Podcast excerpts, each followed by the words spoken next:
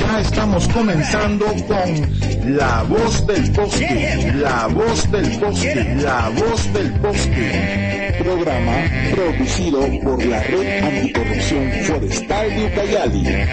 La Voz del Bosque, el programa radial que se convertirá en tu favorito a través del 106.1 FM de Radio Red Rural. Adelante estudios.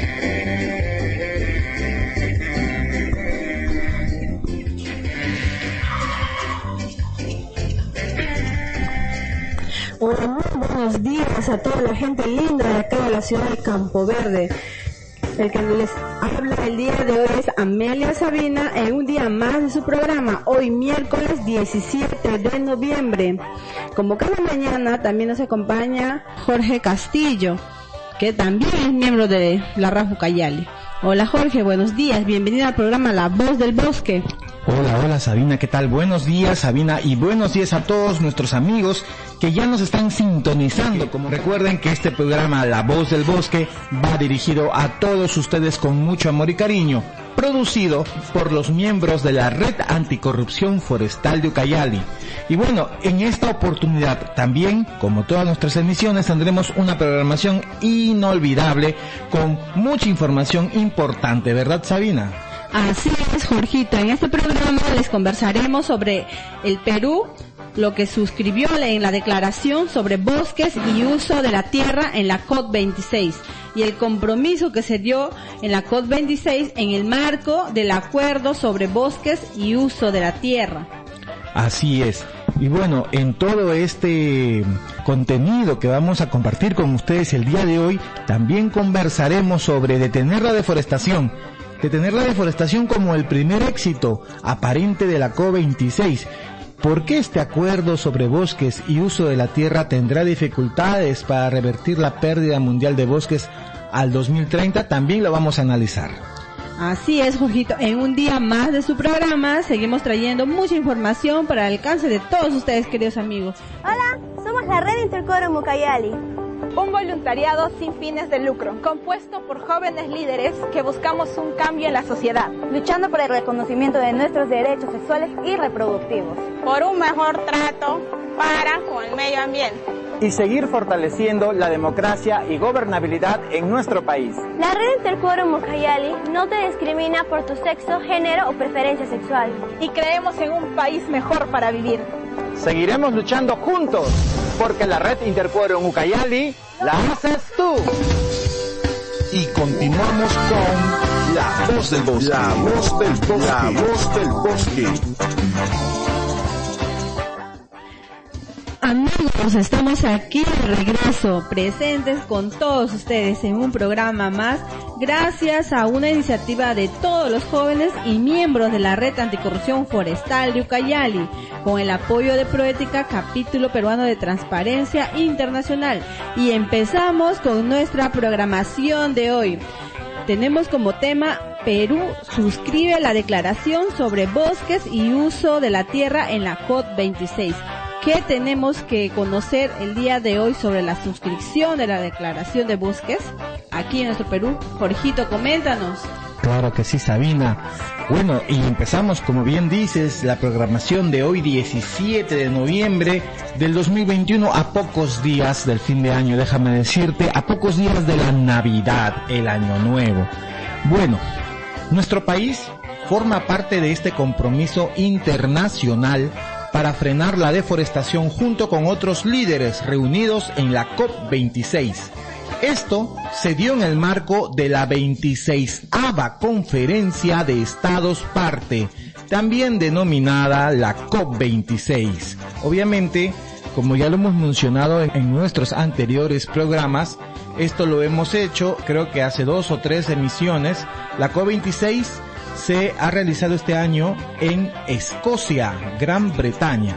Bueno, entonces, en la 26 conferencia de los Estados parte COP26 de la Convención Marco de las Naciones Unidas sobre el cambio climático, se realizó pues este compromiso internacional para frenar la deforestación. Jorgito, donde más de 100 líderes globales participaron en la Cumbre Mundial de Clima. COP26. Firmaron el pasado 2 de noviembre la declaración de Glasgow sobre los bosques y el uso de la tierra para detener la deforestación e impulsar la conservación, la protección, el manejo sostenible y la restauración de los bosques y otros ecosistemas terrestres. Te comento. El Perú forma parte de dicho compromiso internacional en concordancia con los lineamientos de la Política General de Gobierno, que es implementada por el Ministerio del Ambiente, MINAM. En su intervención, a través de un video, el presidente de la República, Pedro Castillo, sostuvo que el Perú apoya la declaración de Glasgow sobre los bosques en tanto expresa nuestro compromiso de conservación y uso sostenible de nuestra Amazonía en el contexto del cambio climático y la lucha contra la deforestación. Los que quieran ver este video lo pueden consultar a través de la página institucional del MINAM en la sección noticias, donde eh, indica que Perú suscribe la declaración sobre bosques y uso de la tierra. Amigos, estamos escuchando el programa La Voz del Bosque. Como tema principal el día de hoy estamos tocando Perú suscribe la declaración sobre bosques y uso de la tierra en la COP26. Y regresamos para conversar más sobre estos compromisos. Proética es el capítulo peruano de Transparencia Internacional y se constituyó en nuestro país en el año 2002, considerada la primera ONG peruana dedicada exclusivamente a promover la ética y luchar contra la corrupción. Y continuamos con La Voz del Bosque. La Voz del Bosque. La Voz del Bosque.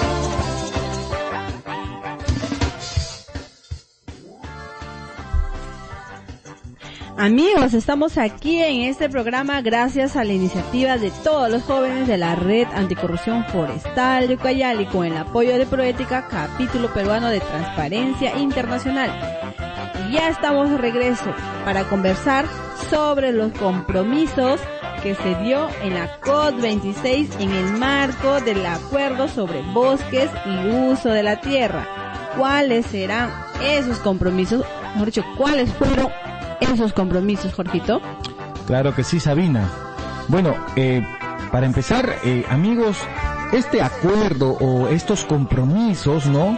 Eh, incluyen responsabilidades asumidas de cada uno de los países firmantes, pues en ese compromiso señalan que trabajarán para el fortalecimiento de los siguientes aspectos. ¿Cuál es el primero, Sabi?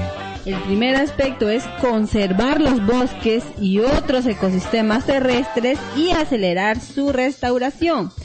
Facilitar políticas de comercio y desarrollo que promueven el desarrollo sostenible. Así es. Como otro de los compromisos está la producción y el consumo sostenible de productos básicos.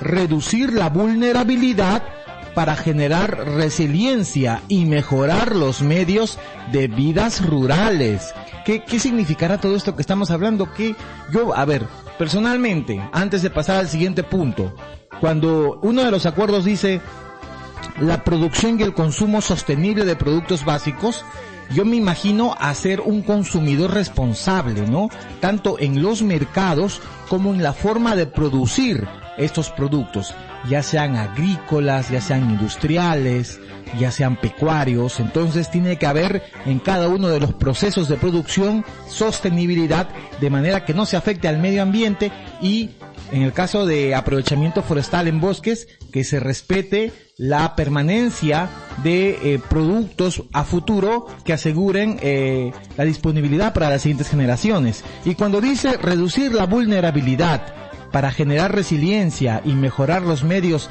de vidas rurales, se refiere pues a reducir las condiciones que las hacen vulnerables a las poblaciones rurales. Dos o tres, mejor dicho, de las condiciones que las hacen muy vulnerables es uno, educación, segundo, salud. Y tercero, y no está por supuesto de más decirlo, le hace falta esta dinámica económica. Entonces, al reducir la vulnerabilidad, estamos también reduciendo la pobreza, me imagino yo, ¿no? Con la intención de que esto genere la resiliencia, es decir, la adaptación al cambio de los de las comunidades rurales y de esa manera se pueda mejorar su calidad de vida. ¿Qué más tenemos, Sabina? Jorgito, tenemos también que y el desarrollo, dice, de una agricultura rentable y sostenible y el reconocimiento de los múltiples valores de los bosques. Implementar y, si es necesario, rediseñar políticas y programas agrícolas para incentivar la agricultura sostenible, promover la seguridad alimentaria y beneficiar al ambiente. Lo que se busca en general es incentivar una agricultura sostenible para así tener sostenibilidad de los alimentos, ya sea de recursos también, en el futuro. Claro que sí. Entonces, imagino que al momento de decir desarrollo de una agricultura rentable y sostenible, me imagino que una agricultura que además no genere gastos adicionales de transporte implementación de carreteras, algún programa que promueva también el transporte de productos agrícolas. O sea, me estoy imaginando, no, no, no es que esto sea lo que se ha dicho, pero es que lo que podemos entender o interpretar ahora a corto plazo desde que se ha firmado dicho acuerdo. También cuando habla de implementar o rediseñar políticas y programas agrícolas, también significa esto que eh, los beneficios de los programas agrícolas no solo deben llegar a una parte de la población. Por ejemplo, sin ir muy lejos y los amigos que nos están escuchando ahora en una comunidad eh, o que se encuentran en alguna zona rural nos van a dar la razón. En zonas alejadas como Brian, estos programas de desarrollo sostenible solo aplican para los que hacían cultivos de, eh, de hoja de coca, pero para quienes no cultivaban hoja de coca no se aplicaba estos programas, es más, no se aplica y no se le da el beneficio económico. Y estas personas también buscan un beneficio de parte del Estado para poder impulsar sus iniciativas de emprendimientos agropecuarios o agrícolas. Entonces es importante que se rediseñen las, las políticas se o se implementen o mejoren los programas agrícolas que ya existen, para que esta agricultura, además de ser rentable, desde el punto de vista económico también sea sostenible. Sostenible en el sentido de que sus procesos para el cultivo, para el sembrado, para el transporte, no afecten nuestros ecosistemas o se reduzca la afectación al ecosistema. Porque de, antemano sabemos que la agricultura está muy ligado a lo que es uso de medicinas, uso de fertilizantes, uso de productos agroquímicos, pero creo que este, existen formas de producir, existen maneras o métodos de producción más sostenibles. Bien, y también tenemos, amigos, otro de los compromisos de este acuerdo. Ojo, para los que nos están sintonizando recién, estamos hablando acerca del compromiso que se firmó en la COP26, un compromiso importante. Este compromiso es la declaración sobre bosques y uso de la tierra. Este compromiso lo ha firmado también el país de Perú, nuestro país, y es un hito importante en el camino hacia una agricultura y un manejo de bosques sostenible. Ojo, que esto solo es un acuerdo de muchos que se ha debido firmar en la COP26. Más adelante hablaremos acerca de un resumen de lo que significó la COP26. Pero bueno, continuando entonces con esta declaración de bosques y uso de la tierra, también tenemos como otro compromiso el reafirmar los compromisos financieros internacionales y aumentar significativamente la financiación e inversión de una amplia variedad de fuentes públicas y privadas. Estamos hablando del financiamiento internacional, las famosas cooperaciones internacionales, donde países ricos como Estados Unidos, Francia, Alemania, Noruega, Suiza, etcétera, etcétera, etcétera, van financiando con 37 mil millones, con 90 millones, con 100 mil millones, diferentes cantidades o diferentes montos para las partidas de actividades específicas que buscan justamente esto, lo que dice el acuerdo, que buscan un uso sostenible de los bosques y de la tierra, ¿no? Entonces me imagino que a partir de este compromiso se van a desembolsar más presupuestos, pero esperamos que este presupuesto sea correctamente administrado por el Estado y no caiga pues en el hecho de corrupción que ya nos tiene bastante acostumbrados algunos espacios públicos. Ojo que este financiamiento no va a ir directamente o exclusivamente al Estado, ¿eh? y lo dice claramente, variedad de fuentes públicas y privadas, es decir, que eh, una ONG, una organización también puede solicitar o tener acceso a estas eh, a estos financiamientos. La manera, el cómo, no lo sabemos todavía porque recién se va a implementar, pero hay que estar muy atentos, ¿no? Si queremos y tenemos la intención de cuidar nuestros bosques o mejorar la forma en cómo hacemos agricultura, muy atentos a estos posibles futuros financiamientos. Otro de los acuerdos es facilitar la alineación de los flujos financieros con los objetivos internacionales para revertir la pérdida y degradación de los bosques. Con esto, estamos entendiendo que tenemos que reorientar todo tipo de inversión a los objetivos internacionales porque mucho se ha hecho, pero poco se ha logrado. Entonces algo está sucediendo ahí. Tenemos que promover actividades específicas que realmente impacten ¿no? A favor de los objetivos que se buscan. ¿Y cuál es el objetivo que se está buscando en general, amigos? No solamente es el, la conservación o el uso sostenible de los bosques y la tierra, sino reducir la temperatura global del planeta. Y hay muchas maneras de reducir la temperatura global del planeta. Una de ellas es no emitiendo gases de efecto invernadero, que es la más directa. Y esto va directamente a las industrias en los países más, más ricos. Pero otra forma es también haciendo un uso sostenible de los bosques, haciendo un uso sostenible de la tierra en la agricultura, haciendo un eh, realizando un manejo sostenible de los recursos, perdón, de los residuos sólidos en las ciudades, realizando un manejo sostenible del agua, no contaminando, es decir, hay una cantidad de maneras de eh, reducir el impacto eh, sobre el planeta en el aumento de temperatura. Pero específicamente aquí estamos hablando acerca de conservación, de uso sostenible de los bosques y de la tierra. Entonces tienen que orientarse adecuadamente estos presupuestos. ¿Qué más tenemos, Sabina? Jorgito, también este, se insta a todos los líderes a unir fuerzas en una transición de uso de la tierra, pero de manera sostenible. Esto es esencial para cumplir con los objetivos del Acuerdo de París, incluida la reducción de la vulnerabilidad a los impactos del cambio climático y mantener el aumento de la temperatura de, la temperatura media mundial muy por debajo de los 2 grados centígrados. Juntos podemos tener éxito en la lucha contra el cambio climático y detener y revertir la pérdida de bosques y la degradación de la tierra, como también de nuestros recursos naturales. Efectivamente, justo lo que les había mencionado a nuestros amigos, ¿no? Que al final el objetivo último es reducir la temperatura global. Muy bien, amigos, nos vamos a un espacio musical de su programa La Voz del Bosque, pero antes quiero comentarles que si desean comunicarse o contactarse con nosotros, lo pueden hacer a través de nuestra página de Facebook. Nos encuentran en Facebook como RAF-Ucayali. Ustedes escriben en el buscador R-A-F- el símbolo de guion y la palabra Ucayali. RAF-Ucayali y encontrarán nuestra página de la Red Anticorrupción Forestal de Ucayali a través de los mensajes, mensajes del Messenger, el famoso inbox. Nos pueden escribir dándonos sus comentarios, propuestas, recomendaciones, solicitar algún pedido musical que estamos siempre atentos para ello, algún saludo especial. Estaremos siempre gustosos de responderles. Ya, no se olviden encontrarnos siempre a través de la fanpage del Facebook de eh, Raf Ucayali. Nos encuentran como Raf-Ucayali. Y si quieren escuchar todos los programas de La Voz del Bosque, desde el primer programa hasta la actualidad, nos pueden encontrar en Spotify también. En Spotify nos buscan como La Voz del Bosque.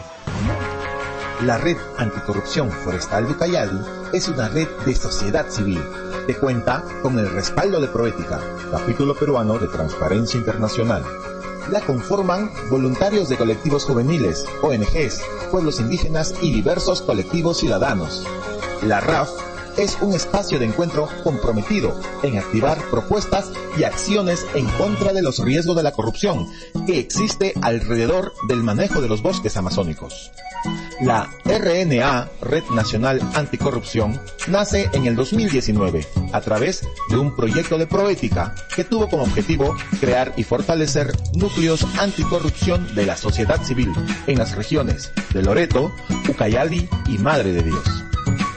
Los miembros de los núcleos regionales son capacitados de manera periódica en la Escuela Anticorrupción y Gobernanza Forestal y cuentan con el acompañamiento técnico y el respaldo institucional de Proética, capítulo peruano de Transparencia Internacional para desarrollar iniciativas locales contra la corrupción y promover la transparencia y la rendición de cuentas en la gestión pública, y para poner en debate temas ligados a la gobernanza forestal y lucha anticorrupción en la agenda local, regional y nacional.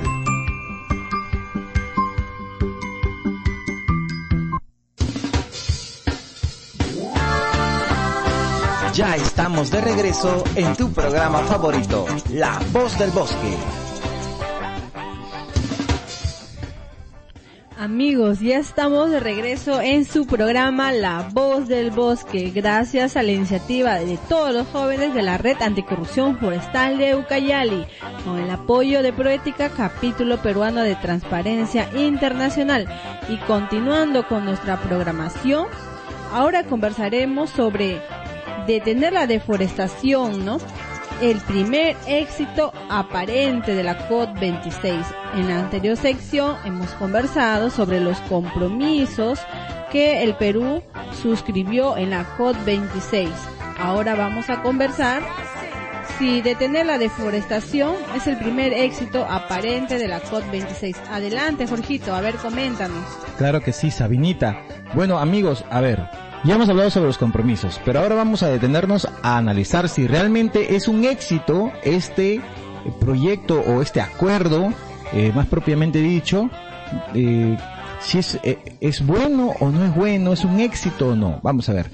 Algunos de los países que más destruyen sus bosques, entre ellos países de Latinoamérica, acordaron, acordaron detener la deforestación para el año 2030. Ojo, no significa que en el 2030 van a iniciar, sino que la meta es que para ese año, para el 2030, haya cero deforestación. Entiéndase deforestación como el, las actividades de uso irregular e ilegal de los bosques, porque el manejo forestal, el aprovechamiento de árboles, en pocas palabras, talar árboles va a continuar siendo una actividad comercial, siempre y cuando sea sostenible, sea un trabajo ligado a la, a la formalidad. Entonces, acordaron de tener la deforestación bajo ese concepto que les acabo de explicar, es decir, tumbar árboles solamente por tumbar de manera ilegal, hasta el año 2030 al año 2030 debería haber una deforestación cero.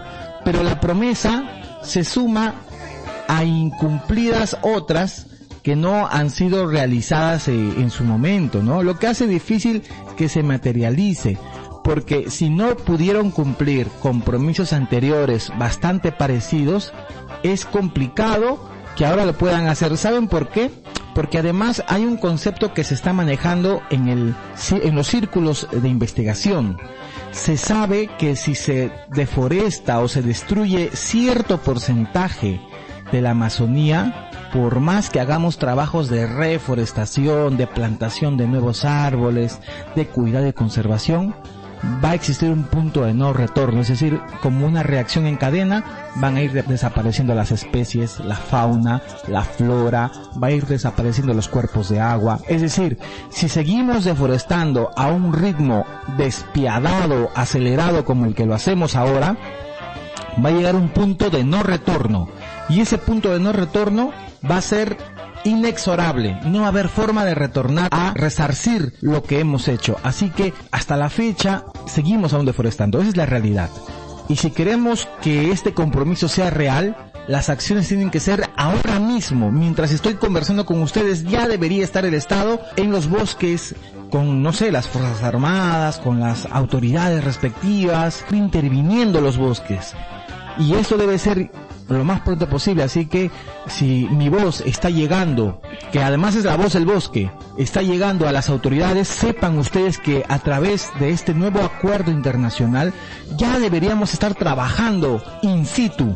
Por favor, no esperemos llegar a ese punto de inflexión, a ese punto de no retorno. Como dije, por más esfuerzos que hagamos, si llegamos a un punto de no retorno, ya no podremos salvar nuestra Amazonía. Así que la acción es ahora mismo, ¿no? Por ello, tal cual están las, la situación, tal cual están las condiciones ahora, es difícil. Jorgito, Sí. si bien es difícil, la sociedad civil puede presionar, ¿verdad? A, a los gobiernos regionales, locales, a que cumplan esas promesas. Eso sin duda. Por eso también existen esas iniciativas como La Voz del Bosque, porque buscamos que ustedes sepan sobre esta realidad, sobre este tipo de cosas, esta noticia. Ahora sabemos que es importante presionar a las autoridades y como sociedad civil lo podemos hacer, por supuesto que sí. Recuerden que sociedad civil no solamente es una agrupación juvenil o una ONG, sociedad civil son ustedes que nos están escuchando, ustedes que se juntan, ustedes que se reúnen y se organizan, ustedes son sociedad civil. ¿Sí? Eh, Bueno, los países han firmado el acuerdo y esto contiene pues el 85% de bosques, ¿no? El anuncio incluye 19.2 mil millones de dólares, aproximadamente 19.200 millones de dólares. Entonces, estos fondos que van a ser públicos y privados se van a utilizar para esfuerzos de conservación. Es bueno, es bueno escucharlo, o sea, si, si escuchamos las cifras es positivo porque este acuerdo lo que va a hacer es salvaguardar el, el 85% de los bosques del mundo, eso es buenísimo. Además, 28 países se han comprometido a garantizar que el comercio de los productos básicos de importancia mundial como el aceite de palma, el cacao y la soya no contribuyan a la deforestación, así que ya me están escuchando amigos del grupo Romero, por favor, hay que detenernos en ese trabajo de producción de palmas si es que no lo hacemos de forma sostenible. Y para todas las empresas, aquí tenemos también una empresa local que es Olanza, ¿no?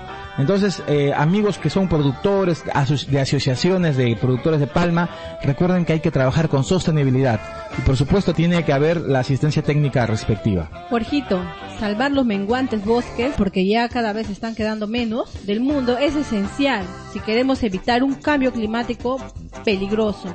Los bosques absorben el carbono de la atmósfera y su tala lo libera. Y eso es muy negativo ¿no? a nuestro ambiente. En conjunto, los bosques eliminaron alrededor de 7.6 mil millones de toneladas de carbono cada año durante los, las últimas dos décadas. Esto es aproximadamente el 15% de las emisiones globales. Ajá. Imagínate, Jorge. Y aunque es un compromiso ambicioso, hay incertidumbre en torno a su cumplimiento.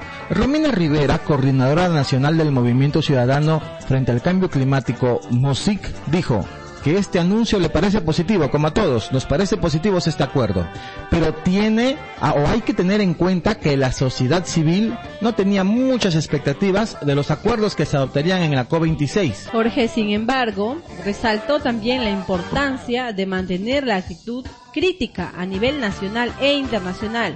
Si bien ve con optimismo un anuncio de ese tipo que implica una voluntad política de hacerse cargo de esa situación, o sea, la deforestación.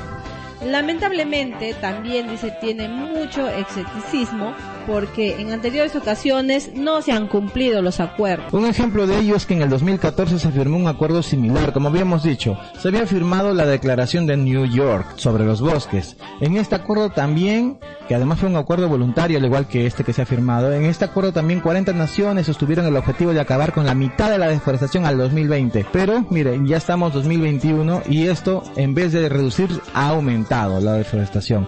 No obstante, sus metas no se han cumplido. Así es, Entonces pudiéramos, pudiéramos concluir la deforestación es el primer éxito aparente. Por eso se menciona que el detener la deforestación es un primer éxito aparente.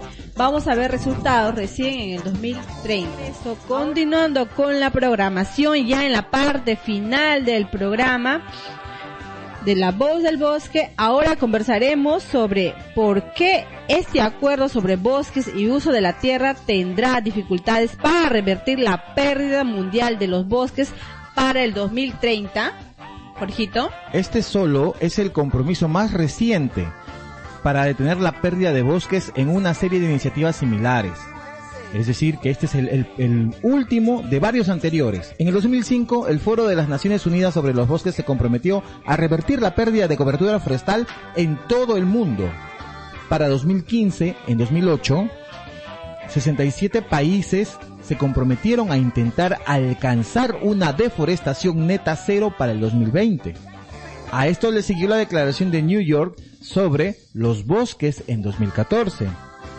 En el que 200 países, grupos de la sociedad civil y organizaciones de pueblos indígenas se comprometieron a reducir la mitad de la deforestación para el 2020 y ponerle fin al 2030.